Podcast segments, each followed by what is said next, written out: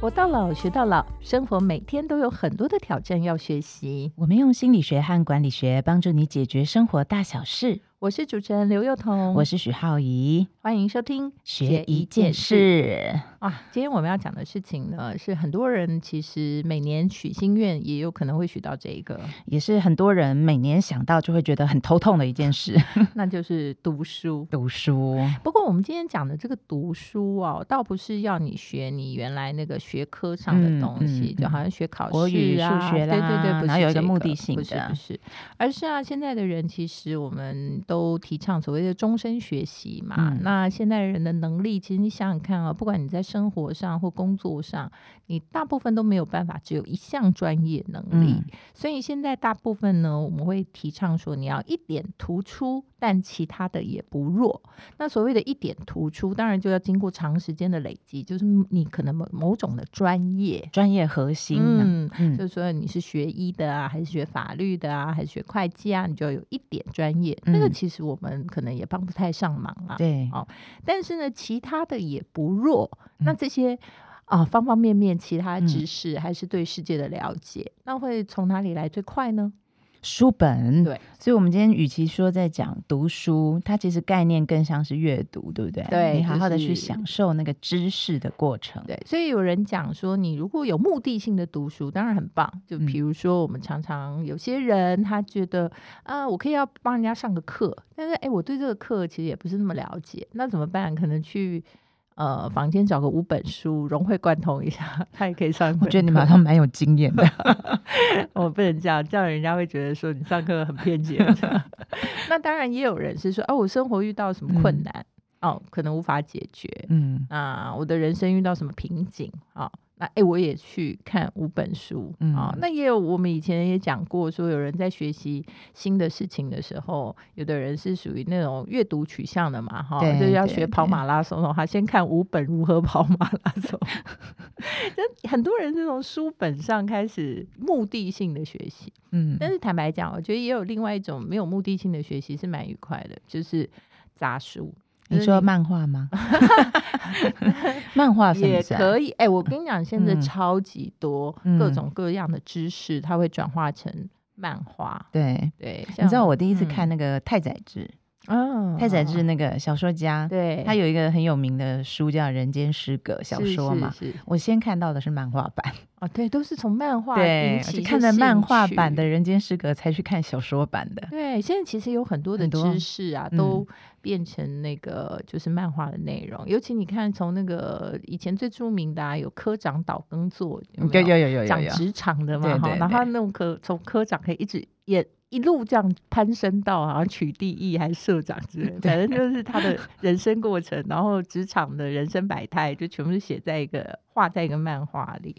所以其实读书我觉得是蛮棒的，但是到底大家的问题就是说，那我就真的没有办法读书哎。很多人都说想要读书，但是一年都看不到一本书，对，然后拿拿起来又放下，拿起来又放下。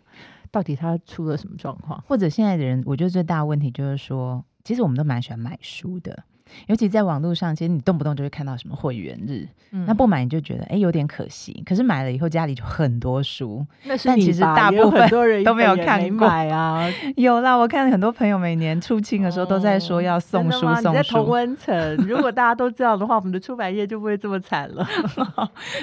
也是啦，对，所以我其实觉得说，回归正传，就是说啊，到底怎么好好读书？对，或者为什么大家没办法读书？像我我自己有一个体会，就是说，呃，因为像我小时候，我妈就她所有都不送我任何的礼物，她都只送书。我从小是一个没有玩具的小孩，那你真的是应该心里蛮恨你妈的吧？其实是蛮无趣的。小学五年级之前啊，我大概就把那个什么。《聊斋志异》那些什么中国古典文学，全部都看完了。哎，那你还奠定了你今天这个畅销作家的基础哦。重点是后来我全部都忘了，那表示他内化啦。没有啊，但重点是因为小时候读的太多，所以后来反而我有一阵子念中文系嘛，那一阵子我几乎老师开的书单我都不看啊。所以我我觉得其实有一个部分是说，其实有有一些人听到读书两个字，真的就是反感。对，不懂，就是跟你讲说去运动，你就害怕。对对 对，运动跟读书两个事情，明明对身体有益，但都没有要做。是，所以有的时候可能是我们小时候的学习习惯，它就让我们无意识当中就把那个阅读的门给关上。那怎么办？我觉得。首先呢，就是就我自己的方法，就是说我后来就是长大怎么开始再重新读书，是去看漫画。哦，就是找一些比较简单入门的，就是你你有兴趣看的，因为我们小时候是被规定你去看书，你其实不是很想读的那些书，你通通都要看。因为小时候一直叫你念书念书，他就是叫你，而且就那几科嘛，那你喜欢不喜欢你都是要吞下去。所以现在要去念一些杂书，你喜欢的。对，可是我们现代人其实还是有很多人讲到读书的时候，我就觉得我好像要吞一些四书五经类的东西，就是你把它很有内涵的，对，超级多那种。就五四三的，然后讲一些对不对人生经验的，也蛮好笑的，是啊是啊，对不对？讲一些跟你现在的人生处境很类似的啊，对不对？心灵鸡汤还是心灵毒鸡汤都可以。是啊，所以我觉得第一个读书的障碍就是呃认知的问题。就是我们怎么去看阅读的这个认知，所以你要破除，对，你要破除。念书读书已经不是你小时候被逼着考试的念书读书，你要先告诉自己说，哦，他真的没那么难。对，比如说有些人很喜欢打电动，嗯，你看电玩杂志其实也是在读书啊，对他也是吸收某种知识一个方法。好，嗯，那接下来我们就要跟大家谈一谈，就是说，那到底读书它的。整个有的人就是读了以后，他好像就没有读到重点。对我个朋友啊，就有一次跟我说：“哎，听说你很会读书，嗯，那我可不可以这样？我们同一本书啊，我们来彼此画重点，然后我们拿出来看看画的一不一样？你几岁玩这种游戏？对，就很无聊。我也不晓得他为什么要这么做。好啊，那我心里想说，既然他要玩这么无聊的游戏，我就陪他玩。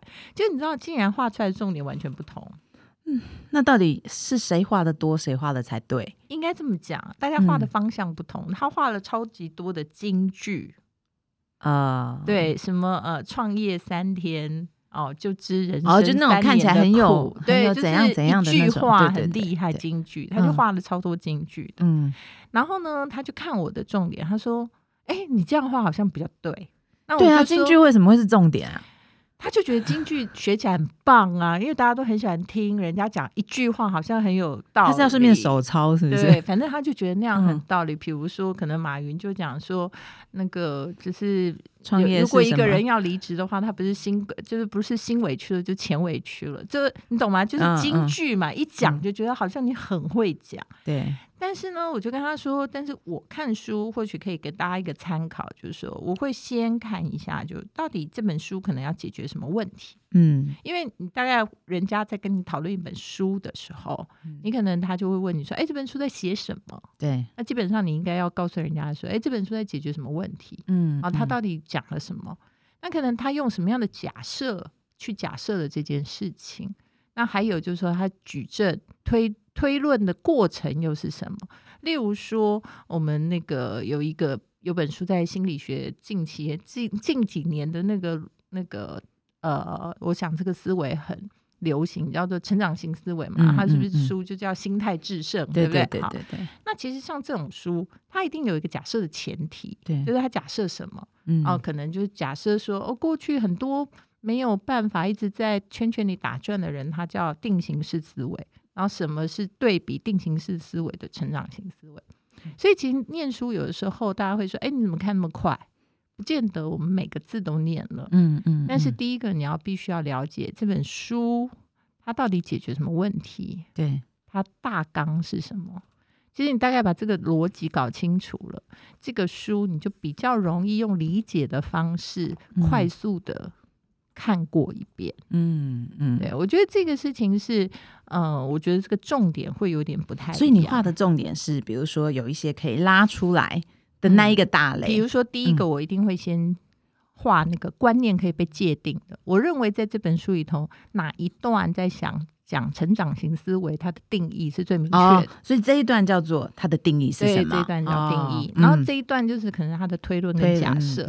好，那接下来就是它的结论跟我可以获得的东西。嗯，所以我大部分一本书我都会先看一下前言，嗯，然后尤其是这个作者他的前言，嗯，因为大部分的作者会在前言的时候先告诉你他为什么写这本书，对，那可能他会讲一些小故事引起他写这本书的理由原因，嗯，好，然后以及某一些他认为这个原因的推论，然后最后他可能会告诉你一些他的小结，嗯，然后才开始进入整个书的内容，嗯，那所以你大概他就是先帮你整理了一个他对于这个书的看法，对，然后接下来你再从后面的章节里头去对照着他前面告诉你的事情，然后看它的重要性，跟最后可能有一些结论。那很多的书啊，至少在我的就尤其是学习，就是有一些学习型的或者新的理论的书籍，它其实绝大部分书的章节都是在不断的辩证他所讲的事情，嗯，以及举例，嗯，那你就会觉得他举的例子越来越有意思，或者他举的例子越来越呃怎么样明确的能够验证他讲的东西是。正确的，嗯，好，所以我觉得那很多东西可能例子你懂吗？你看三个，对，你就还没明白了吗？那他可能写了十个啊，对，你就不用全部都看完，对你可能看三个或者看一些，有些例子它包含各行各业，像心流在讲这个事情，他也是先讲了心流的定义，嗯，接下来就把心流放在各个领域里面，说怎么样的领域里头达到心流的状态，对不对？那有些领域你根本就不懂，嗯，所以你看了也。不太了解，所以你可以挑一些你懂的，那你大概就可以知道它这个理论定义、推论，还有得到你的结论。其实我觉得这样子的看书方式呢，是。嗯，如果以现代人来讲，我觉得是相对比较节省、蛮有效的。嗯，其实阿曼达讲的，我觉得比较是笔记型的读书法，就是其实，在读书的时候，已经不是只有画重点而已。其实你已经把笔记同时间在脑中已经做好了。那我们现在很流行啊，我们看有一些人在阅读的时候，他会把一本书读完以后去画心智图，对不对？对。那心智图本身就是很有结构嘛。我觉得你在画重点的时候，其实基本上。就是带着这种结构在阅读。那刚刚阿曼达我就讲了一个重点，我听过很多人他们都不读前言跟推荐序的。我有时候觉得那本书写最好就是推荐序。对啊，因为人家都是读了好，就是比如说所有这些人可能都已经不要说全部读过，嗯，我觉得他至少是读了这本书。绝大部分厉害的地方，嗯，或者我觉得很多时候他们找的那个推荐人，大概跟这个作者都有一些关联性，不管是他们认识或者同领域或者专业背景很类似，所以其实他们在读的观点的时候，跟我们一般你知道吗？就是就是我们这种叫游兵散勇，就是一般的人，我觉得看的观点不一样，所以我其实是蛮喜欢读那些东西的。我觉得有的时候在那上面也可以得到很多。嗯，那我们今天因为是在学读书嘛，所以我们刚刚讲的是那个。读书的一个架架构态度跟架构，对对对。那当然就是说，其实刚刚你讲了，心智图是一个你可以呃整理的方法，也有有些人是读完以后把它写成一页简报，像我老公就是把它一本书就写成一页简报。然后，但是如果大家没这个时间，也可以尝试的，就是说在脑子里逼迫自己大脑运动。嗯，因为我们刚刚讲了嘛，那个读书跟运动是一样的。对。肌肉运动跟大脑运动是一样的，就是肌肉你就不给他运动的时候，他其实很懒呐，他能不动就不动啊，能躺着绝对不坐着，能坐着绝对不站着。大脑也是这样，思考分析。你只要没有常常在流动，对这些东西，他就会停下来。他也不要动，他就是不想动。所以大家都喜欢看电视啊，这是有道理的。那我问你哦，所以你在读书的时候，你会边读边画吗？也不会。其实画重点还蛮蛮有意思的。嗯，因为我刚刚讲嘛，要这样读法的话，它是很跳跃的。所以你要画重点，其实没有那么容易，因为你会每一节都在画重点。对对对。反而我觉得哈，会有点打断你读书的整个思绪。反而我觉得。在什么时候要画重点呢？就是当你一个大略的这个大纲看完了以后，你要就你刚刚那个，不管是搞心智图，还是一页式的简报，还是说你最后想要把它再跟别人描述的时候，我觉得有一些地方你就可以画重点。第一个就是你在那个书里头看到有特定观念被厘清的时候，嗯，就这本书在讲心流，那什么是心流？嗯，这本书在讲成长型思维，那什么是成长型思维？嗯，这本书叫做什么？骇客流量？那什么叫骇客流量？就是它的定义你搞清楚，因为你好不容易看了一本书，结果连那个书本身要解决的问题跟定义都没搞清楚，不是很亏吗？嗯，所以我觉得有的时候在书店翻书啊，嗯，有时候我也没有买，我就是都去看那些书的定义。就稍微知道一下，你逛书店很划算呢。对，就是大略的知道一下世间发生些什么事情啊，哈，你不要让人家觉得说好像讲到什么事情你完全一无所知这样。嗯嗯。还有第二种，就是问题很严重的时候，对，嗯，我常常去有的时候演讲的时候，人家就会有一些是反馈说，哦，原来那个书写的问题超严重。嗯，我不知道你知不知道日本有一本书叫《下流老人》，我知道。他超惨的，那名字写听起来就很惊悚啊！但是它的内容完全就是感觉好像要映照台湾从现在开始之后会发生的事情。今年已经人口负成长了嘛，嗯，那它的概念就是说，哇，你就算月薪五万六万，千万不要以为你也是以后就是又穷又老又穷又病，嗯。像这种书，它的概念叫做听起来就那个问题超严重，而且跟自己攸关的，那这当然要把它画起来，这种才是重点嘛。那不然的话，就是说它可能对你心灵造成很大的冲击。我不知道有没有什么书对浩宇心灵曾经造成超多的超多的，对那种心灵冲击的也是，就比如说什么十二堂什么星期二的课之类的，就心灵冲击的那一段呐。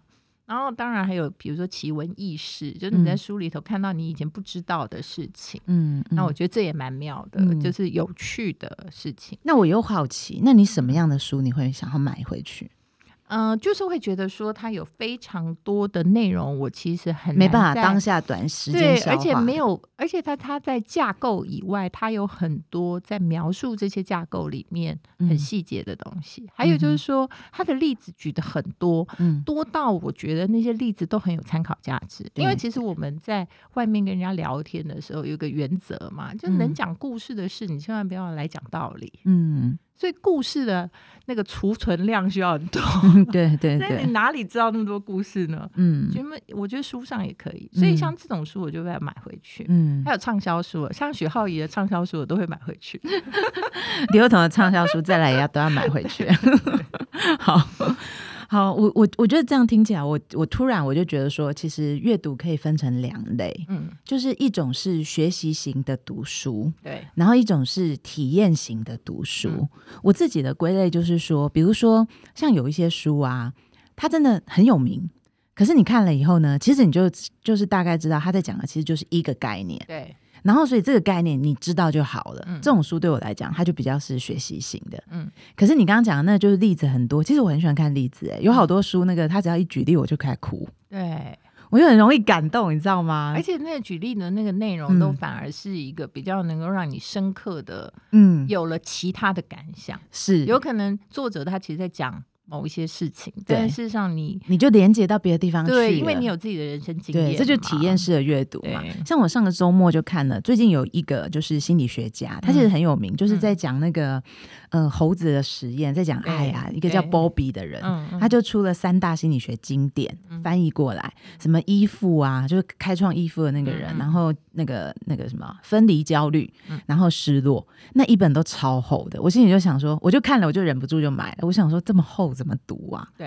然后我就开始就从前言开始读，然后他前面就提了几个心理学实验，他就说这些实验改变了英国母婴之间的关系。光看了那个实验，我就开始哭。对，所以其实你知道吗？嗯，不是说大家好像读不下书，就表示大家很嗯不行。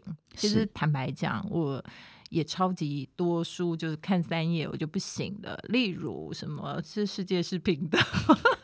哎，我连看都没看，就我有翻开他的前言，这样。所以是怎么样会让人觉得读不下去？就是其实世界是平的，他其实是个记者，他其实他是一部电影啊。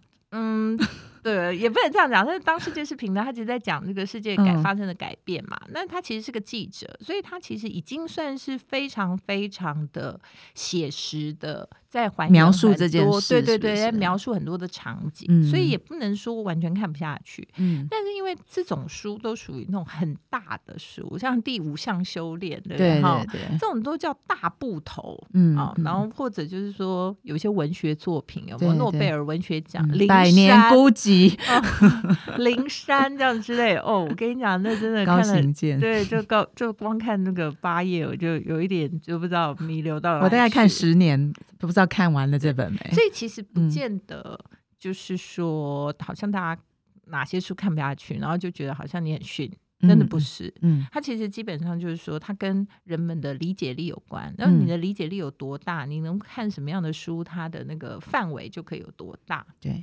那我觉得这些事情它也不是一天两天的，那就跟运动一样嘛，你不可能叫一个就是刚开始。你知道吗？就连一百公尺都，呃，就是不要说一百公尺，五百公尺都跑不完的人，你跟他说叫他去跑五公里，那他就昏倒了。嗯，所以我觉得读书就是要循序渐进啦。嗯嗯。但是多读书对人的好处，一定是说你的呃见增广见闻哦，就是人家说不出门能知天下事之类。那当然很多人他会觉得说，哎，那我出去旅游或者是呃用实际的体验，可不可以弥补读书？可以，但是我觉得，如果你又愿意再多读一些书的话，其实那个书跟你的体验就可以彼此互相的援引。嗯，这个其实就会增加你人生的厚度。嗯，你刚刚讲那个读不下去的这件事啊，我觉得其实背后有两个原因啦。第一个就是说，像我自己发现，我小时候有的时候读一些书，那你一开始看的时候，其实你读不下去，可是你可能三十岁或四十岁的时候再去看。那你就觉得说，哎，这本书怎么写那么好？可是以前就看不懂，嗯，所以呢，我我家我就习惯就是买很多书放在家里的人，然后有的时候就是空白时间的时候。我就会跟我小孩说：“你去拿一本你觉得妈妈 现在会想看的书来啊，就随便了，随对，就是就是随意的去读，然后你就会发现到，哎，其实这个时候你适合看哪一本？那我们心理学看，其实觉得人跟书之间其实有某一些经验的连接的。当然，你可能现在看看不进去这本书，可能是因为那个时候你你的生活当中就是还没有准备好去面对这些事，或者是那些事就跟你没有连接。嗯。那第二个就是说呢，有的时候看不下去某一些书，是因为你找错书哦。之前我听一个很会读书的人讲这个概念，我因为我觉得帮助很大。他就说，比如说微积分好了，很多人如果你觉得你数字观念不好，你就会觉得微积分的书你一定都看不懂。然后通常呢，其实那个那个长辈就告诉我说，那是因为你找错了微积分的书。就是微积分领域里面可能有非常非常多种书，有一些是写的，就是给初学的人看的。可是你可能刚好看到专业入门的人是看的那种书，就像是哲学书。我觉得可能不是每个人都会觉得说想要看微积分，但比如说大家到了一个年纪，可能就想读尼采啊，哲学。对，但哲学领域里头有非常多种书。如果你没有一个特别的哲学的 background 或者知识的等于说先行的经验的话，那或许你就要。读一些呃比较轻松的，什么哲学就不该这样学啊，什么哲学的笑话大全啊之类的。对，事实上呢就很容易入门，很简单。那你就不需要说你就是特别要去念那种好像非常有理论基础，然后架构很完整的一些哲学的书籍。所以我觉得这些都是减低那个进入障碍的方法。对，而且现在还有出版社就是专门把这个专业门槛拉低。嗯，他们就出了很多什么漫画荣格、漫画弗洛伊德、漫画拉冈，而且其实读书它也是，就是说也不是只有这种知识型，它还有很多是跟人生人生需求的技能有关。就比如说大家觉得说哦，我想投资买房，我想投资买买股，我想投资做什么？其实它都跟呃呃，你可以去找到类似的书籍来。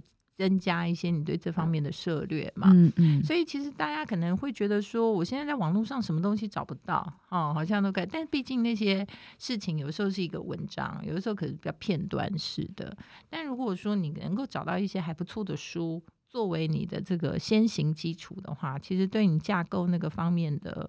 的基本常识，我觉得是相对比较有帮助。嗯嗯，然后最后呢，我觉得还有关于小说这件事啦。其实大家都知道，有的时候心灵嘛，故事其实是一个基础。我们小时候都听很多故事长大，那就很多人就讲说，因为文学作品大部分都很厚，嗯，然后所以你就不太有耐心会去好好的去做阅读。你会有这方面的困扰？其实我觉得这个部分呢，我倒是可以给大家一个比较世俗的观点啦。因为比如说，我也蛮喜欢苏东坡的，真的真的，因为我爷爷最喜欢他哪一句话？我非常多啊，但是我。我很多人就会问我说，就像说，哎，那你为什么喜欢苏东坡？说没办法，他的那个著作或内容根本就是个。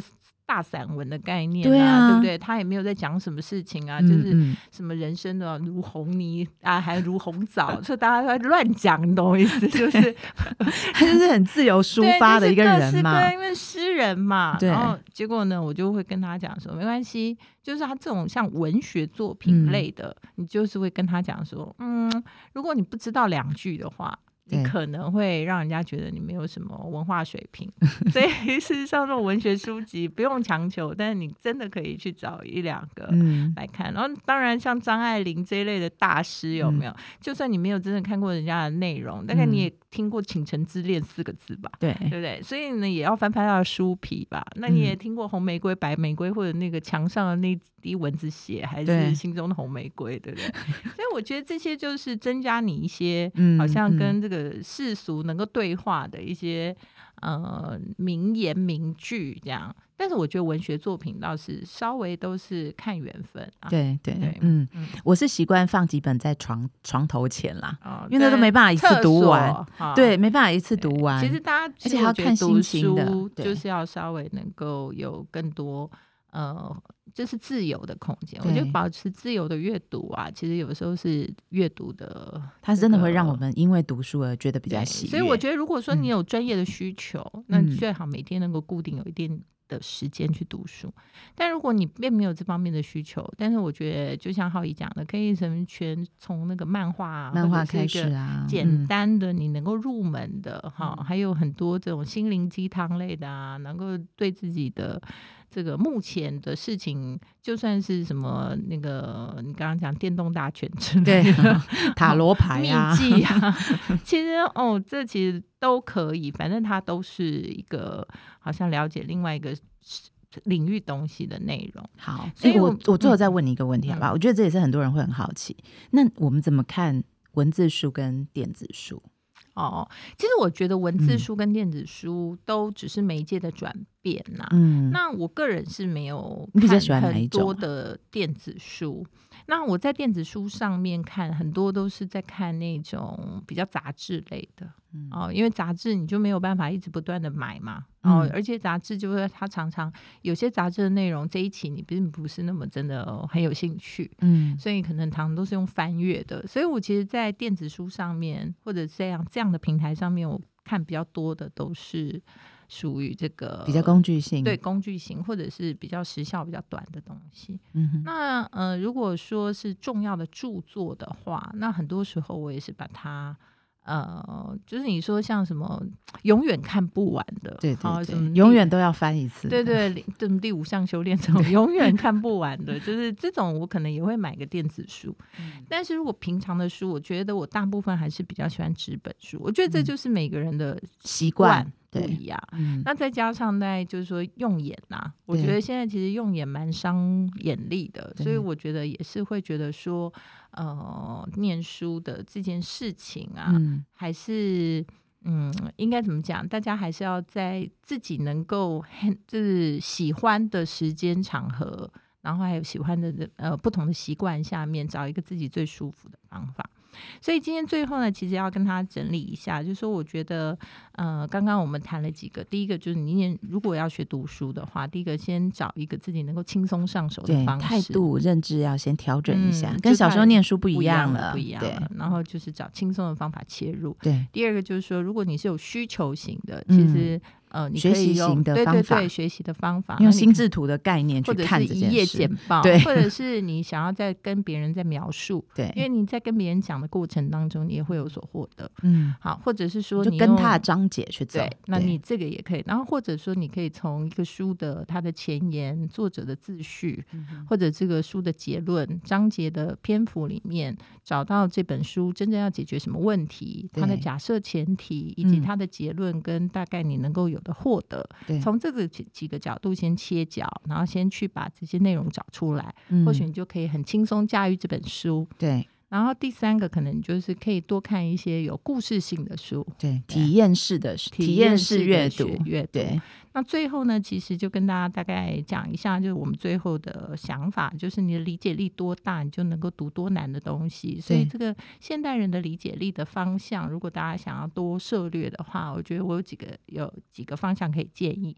第一个就是经济学，嗯，心理学，哈，还有一个专门，还有哲学，哲学。管理学，管理学，以及呢国学，嗯，因为其实我们念的，如果你不是念英文原文书，其实你还是需要一点国学常识，你比较容易驾驭。其实它也涵盖某一些文学的内容，然后最后就逻辑学，因为我们刚刚讲的，比如说你要知道能够有什么假设的前提，嗯，有什么样的论证，嗯，它推演的这个过程，它是归纳还是它是这个叫做呃演绎法。好，这个都跟逻辑学真的有书吗？不是，就逻辑学有书，但我就说你要有一些逻辑的思维的时候，你就会比较容易去理解一个书的这个成型的那个，比较容易抓到重点。嗯，那当然最后就是我们刚刚有在讨论到，就是你的人生经验会跟你的书对理解的书有关，有些在你的阶段上你会不能理解，嗯，但是。你可能有了特别的人生体验，对对对，你就能够理解。所以有的时候也不用着急，水到慢慢来就好了。那最后呢，就是说阅读有的时候会启发我们一些新的东西嘛。那如果你比如说对某一个人物他的自传突然有兴趣，其实现在网络上有很多的影片，像 TED，嗯，你都可以去找到很多现在大叔他们作者的演讲。对，所以这也是一个前导。对，在你在看了一些书，然后回去再听了以后，再回来看，你会发现自己的视野又变得不太一样啦。所以今天提供很多读书的方法给大家啦，希望大家呢新的一年可以跟我们一起好好读书啊。好，每周一晚上八点，欢迎大家在 Sound on Spotify、KKBox 各大 Podcast 平台收听我们的节目，也欢迎大家在 Facebook、Instagram 追踪学一件事。如果你有任何议题想我们讨论，也可以留言哦。我们下次见，拜拜，拜拜。